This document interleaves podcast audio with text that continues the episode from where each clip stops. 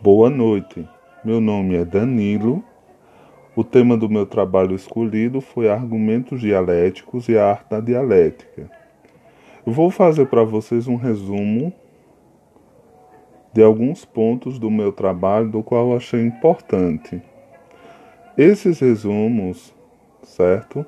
Tem como fontes livros, pesquisa através de dicionários de filosofia e eu vou mostrar para vocês o que é isto, a arte na dialética e os argumentos dialéticos, pensando, falando em Platão e em Aristóteles.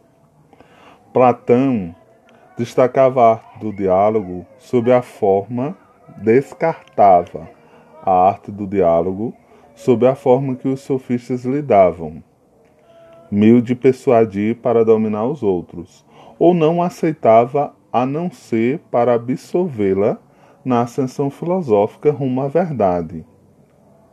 Em Sócrates, que nós já conhecemos, que foi posto em cena por Platão, a dialética é, antes de tudo, um meio para submeter à prova a opinião de outra pessoa, examiná-la contestar-lhe a pretensão de verdade, mostrando os impasses a que pode conduzir.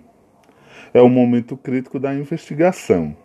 Já em Aristóteles, a dialética entra em cena como um auxiliar ou sucedâneo da ciência e da filosofia. A dialética na filosofia certo é propriamente falando é a arte de discutir, a arte do diálogo. Como, porém, não discutimos só com os outros, mas também conosco próprio, ela acaba sendo considerada o método filosófico por excelência. Entre os gregos, chamava-se ainda dialética a arte de separar, de distinguir as coisas em gênero e espécie, classificar as ideias para poder discuti-las melhor. Cito Platão na Sofística. Então, para Platão, continuando, a dialética seria um processo que, partindo do diálogo de opiniões contrárias, iria separando a opinião, doxa, do conhecimento ou ciência, episteme, possibilitando a alma se elevar do mundo sensível ao mundo das ideias. Com o passar do tempo, este termo ele sofre uma evolução para um sentido mais precioso, designando uma discussão de algum modo institucionalizada, organizando-se habitualmente em presença de um público que acompanha o debate como uma espécie de concurso entre dois intelectores, interlocutores, que defendem duas teses contraditórias. A dialética eleva-se então ao nível de uma arte, a arte de triunfar sobre o adversário, de refutar suas afirmações ou de convencer. Então, a gente já vem aí passando para vocês sobre esse tema. Então, a dialética também ela é um, um princípio, em princípio, um jogo de ideias, concepções ou palavras que resulta no embate por serem elas entre si diferentes. O resultado do embate de ideais diferentes, de ideias diferentes, pode proporcionar uma nova ideia. Dialética pode significar a arte de debater, de persuadir, tendo então uma estreita relação com a retórica. Em suma, podemos dizer que a dialética é uma espécie de movimento da argumentação, com fundamento no intelecto e na razão. No entanto, ela sofreu transformações ao longo do tempo, de acordo com cada pensador. Então, a dialética, nós vamos fazer uma distinção, certo?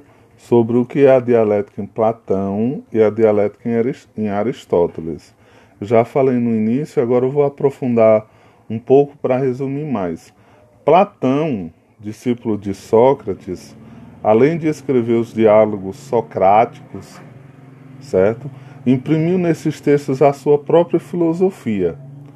Platão pode ser considerado o filósofo que, de fato e pela primeira vez, conseguiu estabelecer de forma correta e concreta o conceito de dialética. A dialética platônica ela faz parte do seu projeto epistemológico, que afirma que existem duas formas de conhecimento, uma superior e uma inferior. O conhecimento sensível, da experiência prática advindo dos sentidos do corpo, seria o tipo inferior, enquanto o conhecimento inteligível vem do intelecto, do raciocínio e da razão este seria, portanto, o superior. Já a dialética em Aristóteles, este que foi um discípulo de Platão, que tem algumas divergências, ele continuou na esteira da dialética, dando a ela um novo significado, uma nova interpretação. Então, para Aristóteles, a dialética ela consiste num procedimento lógico de verificação da validade dos argumentos construídos em cima da linguagem. Então, existem dois processos centrais que delimitam um conhecimento em Aristóteles: a lógica e a dialética. A lógica ela busca fundamentação na demonstração cabal do que foi enunciado e nos chamados axiomas. Já a dialética ela se assenta-se na opinião, mas em um tipo específico de opinião, a endoxa, a boa opinião. Então, para o filósofo, a opinião poderia ser descartável ou proporcionar um conhecimento válido, de acordo com o que é demonstrado no argumento apresentado. Então, se o conhecimento opinativo for válido e coerente, podemos ver nele o resultado de um processo dialético. Vou fazer um resumo para vocês sobre a retórica.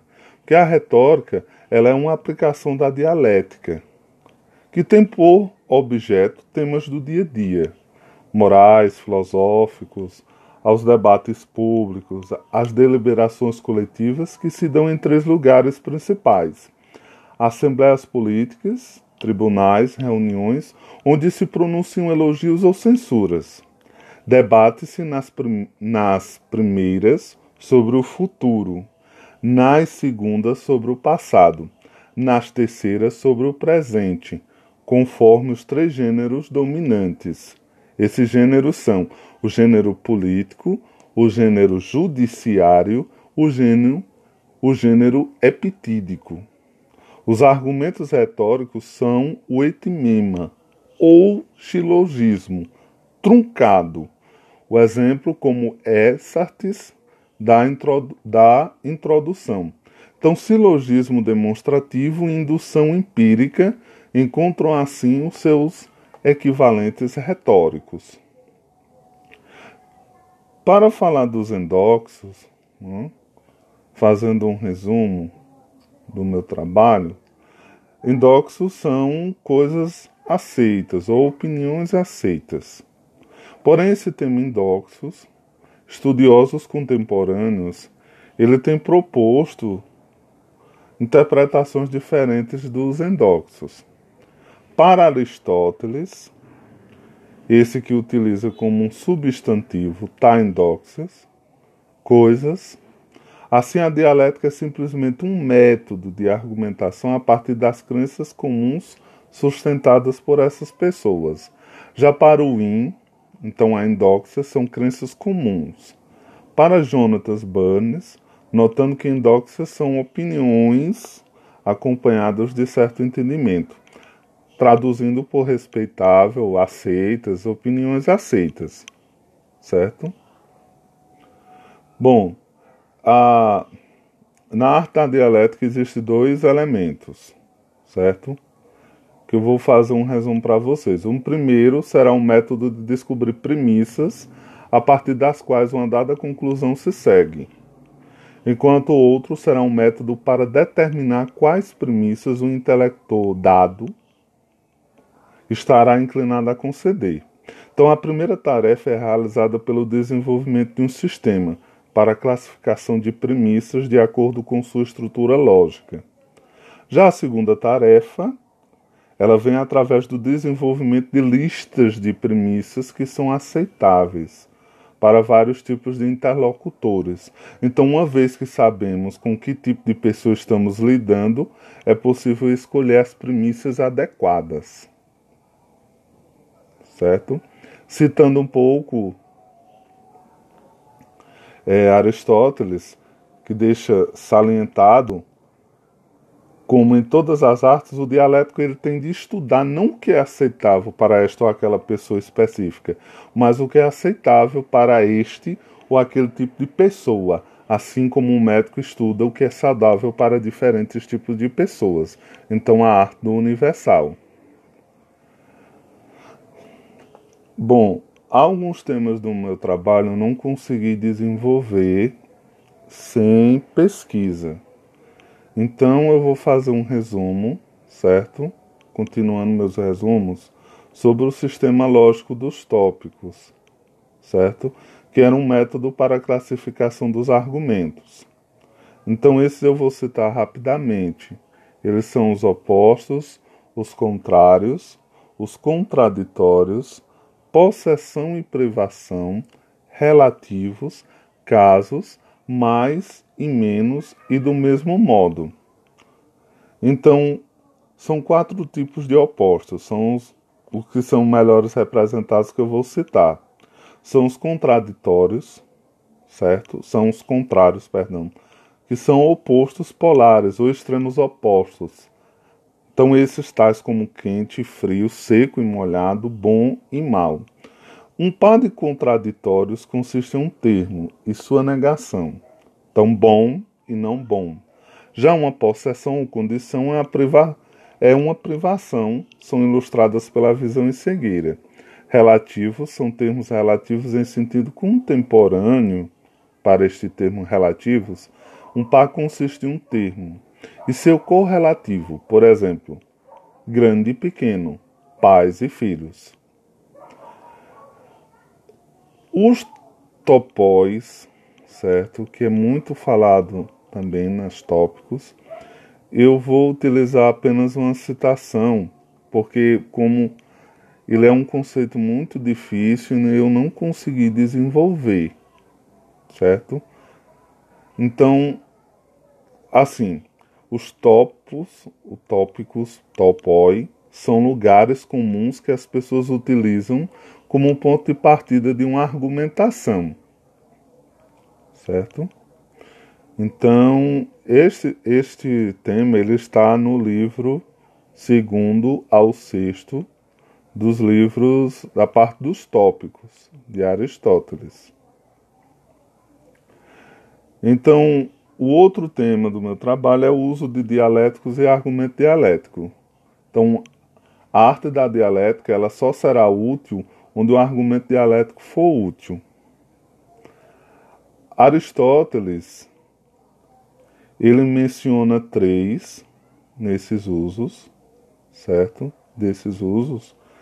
E eu não vou comentar todos, para não se estender mais. Eu vou apenas comentar dois, que é a dialética da ginástica, resumindo, era uma forma de troca argumentativa, possuía um estilo, era praticado na academia no tempo de Aristóteles. E indícios de, desta, deste estilo, certo? Desta dialética da ginástica, ela está presente no livro oitavo dos tópicos, no capítulo oitavo, podemos dizer capítulo, eu não sei muito bem o livro dos tópicos. E nessa dialética da ginástica, certo? Haviam juízes, árbitros no processo que consistia da seguinte maneira: um participante assumiu o papel de respondente, o outro participante de questionador. Então, o respondente ele iniciava asserindo uma proposição, uma tese, o respondente, uma tese, uma posição ou aceitação. Já o questionador então fazia questões ao respondedor. Então era uma tipo de uma disputa, certo? Que acontecia. Então o questionador então fazia questões ao, ao respondedor na tentativa de assegurar concessões, das quais uma contradição pudesse ser deduzida, isto é, refutar a posição do respondedor. Já o questionador ele tinha limitações. Era limitado às questões que poderiam ser respondidas com sim e não. Geralmente o respondedor apenas podia responder com sim e não, embora em alguns casos os respondentes pudessem objetar em formas de pergunta. Certo? Então, em si, para que serviam essa, essa ginástica, essa dialética da ginástica? Elas tinham, como o nome sugere, a finalidade de exercitar o desenvolvimento da habilidade argumentativa, mas também pode ter sido utilizado como um exercício, como parte de um processo de investigação. Já a dialética que põe à prova, essa também vou fazer um resumo breve. Ela é mencionada por Aristóteles como a arte de fazer julgamento era para examinar as, informações, as afirmações daqueles que dizem possuir algum conhecimento, podia ser praticado por aqueles que não possuíam conhecimento em questão. Era um meio também de refutar. Era baseado no princípio que aquele que sabe um assunto deve ter crenças consistentes sobre ele. Então, desse modo, se você pode mostrar-me que minhas crenças sobre algo levam a uma contradição, então você terá me mostrado que não tem conhecimento sobre isso. Certo? Essa dialética que põe à prova, ela tem um forte estilo nas interroga ela tem um estilo na interrogação de Sócrates, do qual podemos dizer que ela é um descendente certo disso. Então, de fato, Aristóteles muitas vezes indica que argumentos dialéticos são refutativos, refutative por natureza. Então, os outros demais estilos é a dialética e a filosofia, que eu não entrei. E a outra parte seria a dialética e a retórica. Então, breve resumo. Aristóteles diz que a retórica, isto é, o estudo do discurso persuasivo, é em contraparte antípofos da dialética, e que a arte retórica é um tipo de desenvolvimento da dialética e o estudo dos tipos de caráter.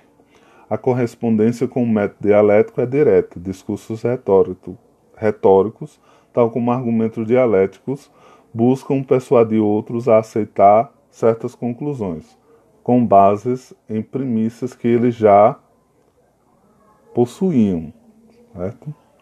Então, esse é o meu trabalho. Espero que eu tenha desenvolvido bem, certo? Peço desculpas por não ter desenvolvido outros assuntos, tudo mais. E esses são os pontos principais que eu retirei do meu trabalho. Demais assuntos que eu não desenvolvi estão os argumentos sofísticos, a não contradição em metafísica, tempo e necessidade da batalha naval. Então, pessoal, é somente isso, certo? Espero que a minha pesquisa do meu trabalho tenha ajudado a desenvolver, a explicar, perdão, para vocês o que seriam os argumentos dialéticos, a dialética em si e a arte da dialética. Então, muito obrigado. Tenham todos um bom dia.